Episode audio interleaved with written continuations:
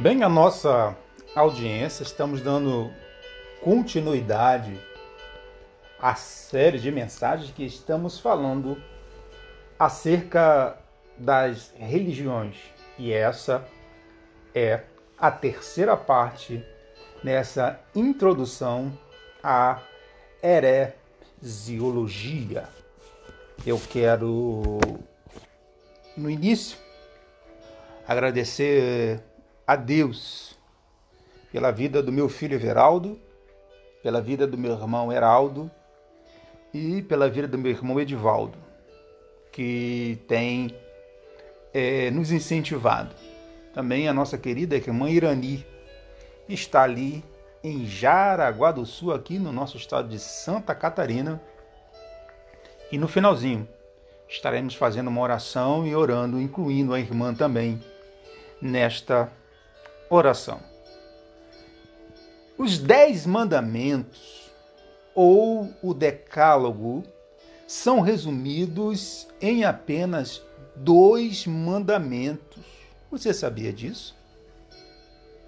Porque não adianta nada eu guardar um mandamento e esquecer os outros. Ou guardar cinco e não cumprir cinco. Mas Jesus resumiu os dez mandamentos em dois. Ou seja, você cumprindo esses dois mandamentos, você automaticamente irá cumprir os dez. E essas palavras de Jesus que nós vamos tomar com base o nosso texto básico deste dia. Abra sua Bíblia comigo no Evangelho segundo narrou Mateus, capítulo de número 22, a partir do versículo 37, que nos diz assim: E Jesus disse-lhes: Amarás o Senhor teu Deus de todo o teu coração e de toda a tua alma e de todo o seu pensamento. Este é o primeiro e grande mandamento. Aleluias! E o segundo, semelhantemente a este, é: amarás o teu próximo como a ti mesmo.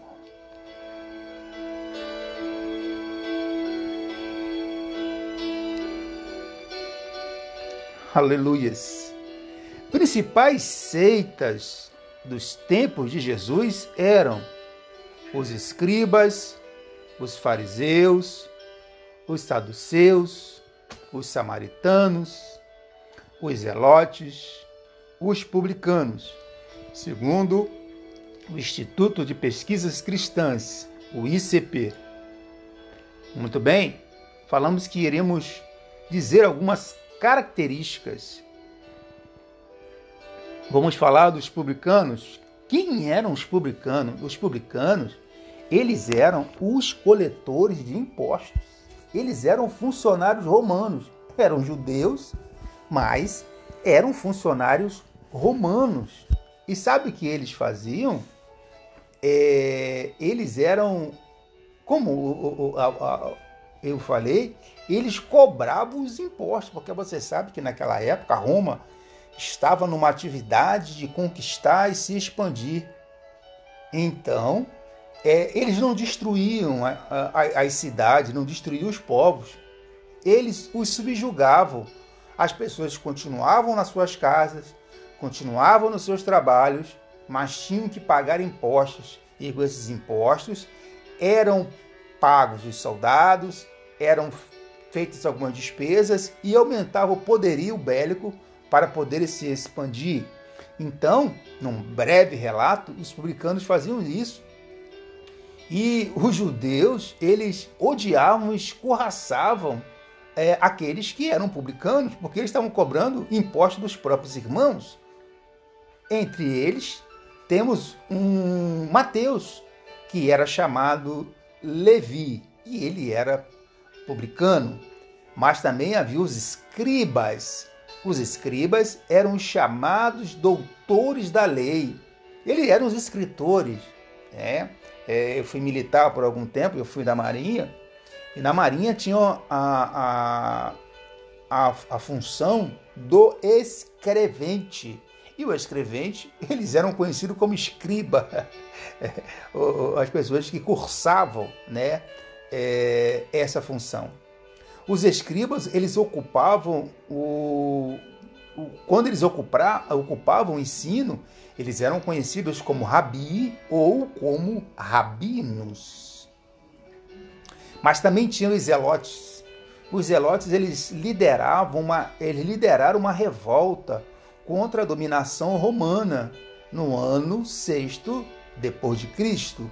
Um dos apóstolos é assim chamado, Simão, chamado Zelote. Lucas, capítulo 6, versículo de número 15. Mas também falando, tinham os fariseus. Literalmente, esta palavra significa separado. Nos tempos de Jesus, eles gozavam de grande prestígio entre o povo, tinham zelo fanático pelas leis, eram extremistas. Eles acreditavam na ressurreição e na imortalidade da alma. Mas também havia os, os samaritanos, que eram uma classe mais odiada pelos judeus. Mas você vai ver em João capítulo 4, Jesus quebra este paradigma. Jesus quebra é, é, é, essa tradição quando Jesus fala com uma mulher. E a mulher, ela era samaritana.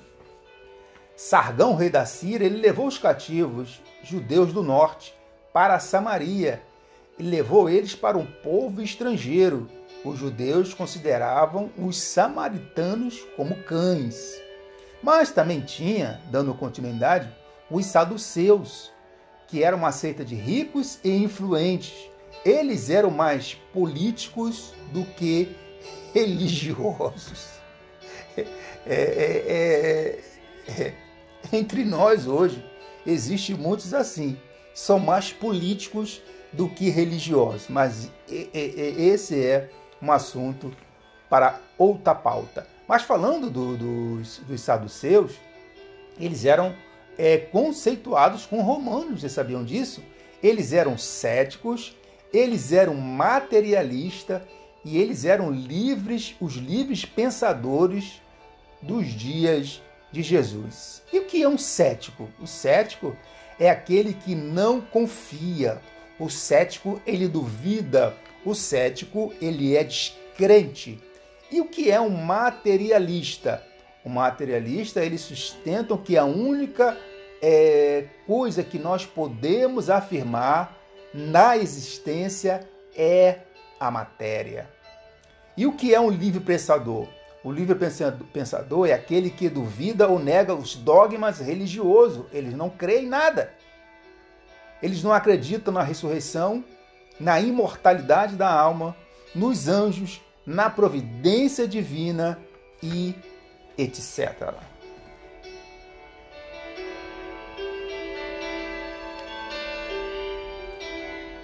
Mas vamos continuar.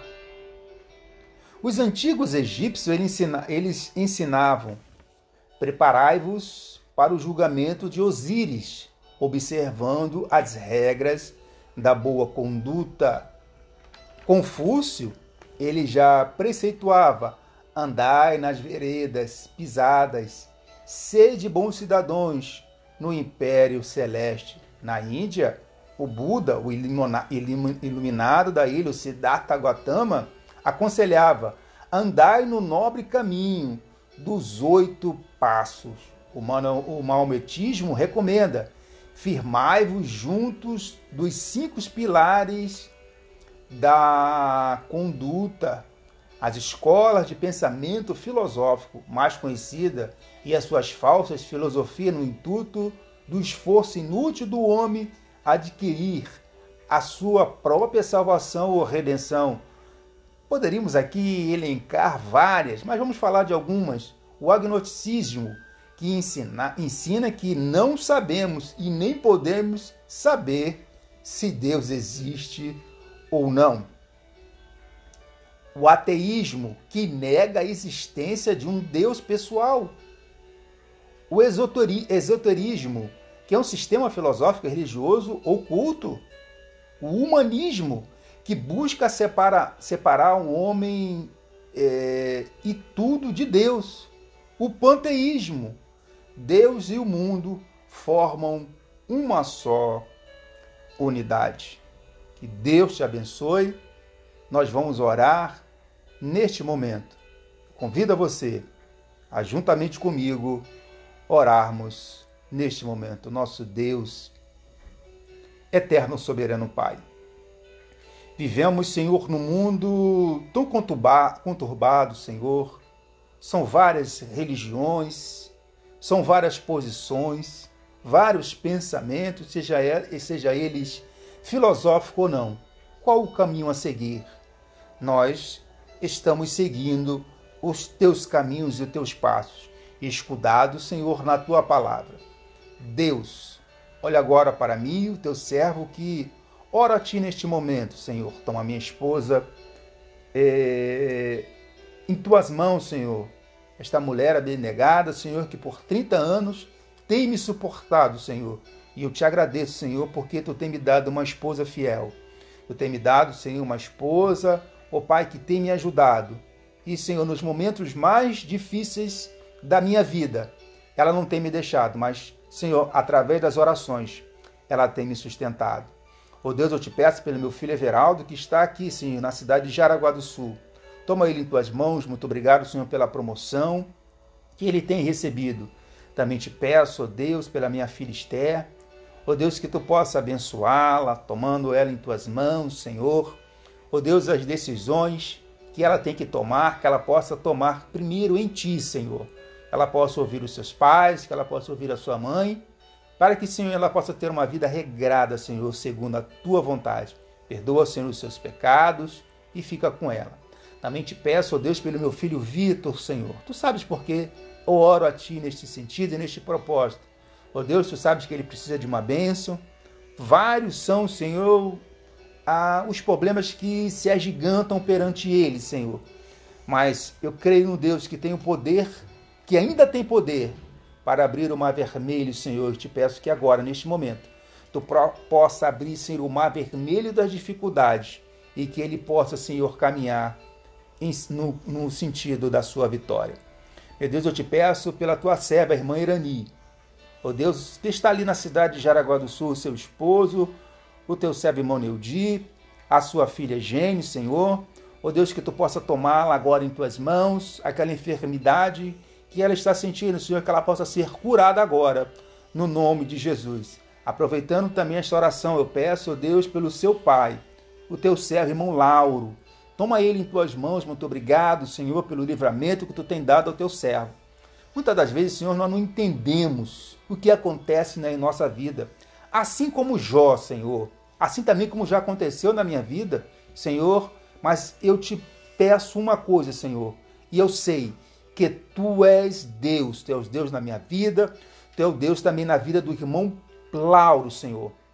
Toma o Paulo em tuas mãos, toma a irmã Iraci em tuas mãos, toma Valdir, toma Ivani, toma Marli, toma a irmã Cláudia também em tuas mãos, Senhor. Meu Deus, só tu conheces o coração da tua serva, Senhor, e quanto ela tem clamado a ti, mas ela não tem desistido, Senhor. Meu Deus, eu sei bem o que é, Senhor, orarmos, orarmos. Muitas das vezes parece que a nossa resposta, a nossa bênção se distancia cada vez que nós oramos, Senhor. Mas como a tua palavra diz que nós devemos bater, nós devemos bater e quando nós insistimos e quando nós batemos, a porta abrir-se-á. E eu tenho a plena convicção que a porta tem se abrido para a tua serva, Senhor, porque ela tem sido fiel. Abençoa seu esposo, abençoa suas filhas, abençoa Senhor Jackson, Senhor, tu sabes por que eu oro, Senhor. Toma ele agora em tuas mãos, ó oh Deus. Meu Pai, toma, Senhor, o estado de Santa Catarina em tuas mãos. Meu Deus, a cidade ali de saudade, Senhor, que foi acometida, Senhor, daquela chacina, Deus. E muitas das vezes nós, Senhor, não entendemos como a menina de um ano e sete meses, Senhor, perdeu a sua vida nas mãos daquele assassino. Mas quando eu olho para a cruz de Cristo, eu sei que tu morreste também para, por aquele jovem, Senhor, que se desviou e cometeu tamanha atrocidade. Senhor, e o nosso pensamento íntimo é que ele seja julgado, é que ele seja preso. Mas eu sei, Senhor, que também tu amas. Tu amas aquele, aquele jovem, Senhor, que foi enganado pelo inimigo, que o fez e o, o incentivou a fazer aquilo, Senhor. Meu Deus, tem de misericórdia daquelas cinco famílias, oh Deus, que estão enlutadas. Daquela mãe que ontem foi que voltou do cemitério sepultando a sua filha. Aquele pai que chorava e não entendia, Senhor. Assim como Jó, oh Deus, que de um dia só sepultou os seus dez filhos. O oh Pai, nos dê forças para, assim como Jó, te agradecer e dizer: Deus deu e Deus tirou. Oh, aleluias! Meu Pai, toma também, oh Deus, uma comoção aí tremenda por esse grande é, artista que faleceu. Oh Deus, em primeiro lugar, eu quero que tu tome a família dele que está enlutada, Senhor, porque independente de qualquer coisa, foi um ser que se foi, oh Deus, e nós devemos orar, porque eu sei, meu Deus, que as tuas misericórdias são o fato de eu não ter sido consumido. As tuas misericórdias são o fato de nós não sermos consumidos. Ó Pai, como diz a tua palavra, tu nos deste o teu filho único, único gerado, unigênito, para morrer pelos meus e pelos nossos pecados. Meu Deus, toma o Brasil em tuas mãos. Meu Deus, toma aqui Santa Catarina em tuas mãos. Toma ali, Senhor, meus parentes que estão no Rio de Janeiro. Toma ali, Senhor, meus parentes que estão em Brasília. Visita agora também Manaus, Senhor, aonde está o meu filho. Ó oh, Pai, toma o nosso governo em tuas mãos. E por que também não te falar, Senhor, estamos aí vivendo dias de uma pandemia, Senhor, em que milhares e milhares de pessoas, Senhor, têm perdido as suas vidas, Senhor. Meu Pai, e essa enfermidade tem levado também, Senhor, alguns dos teus servos e muitas das vezes, Senhor, nós não entendemos, mas eu sei de uma coisa: Deus está no controle de tudo. Deus está no controle do mundo. Senhor, nos ajuda, Senhor. É o que eu te peço, no nome de Jesus. Amém.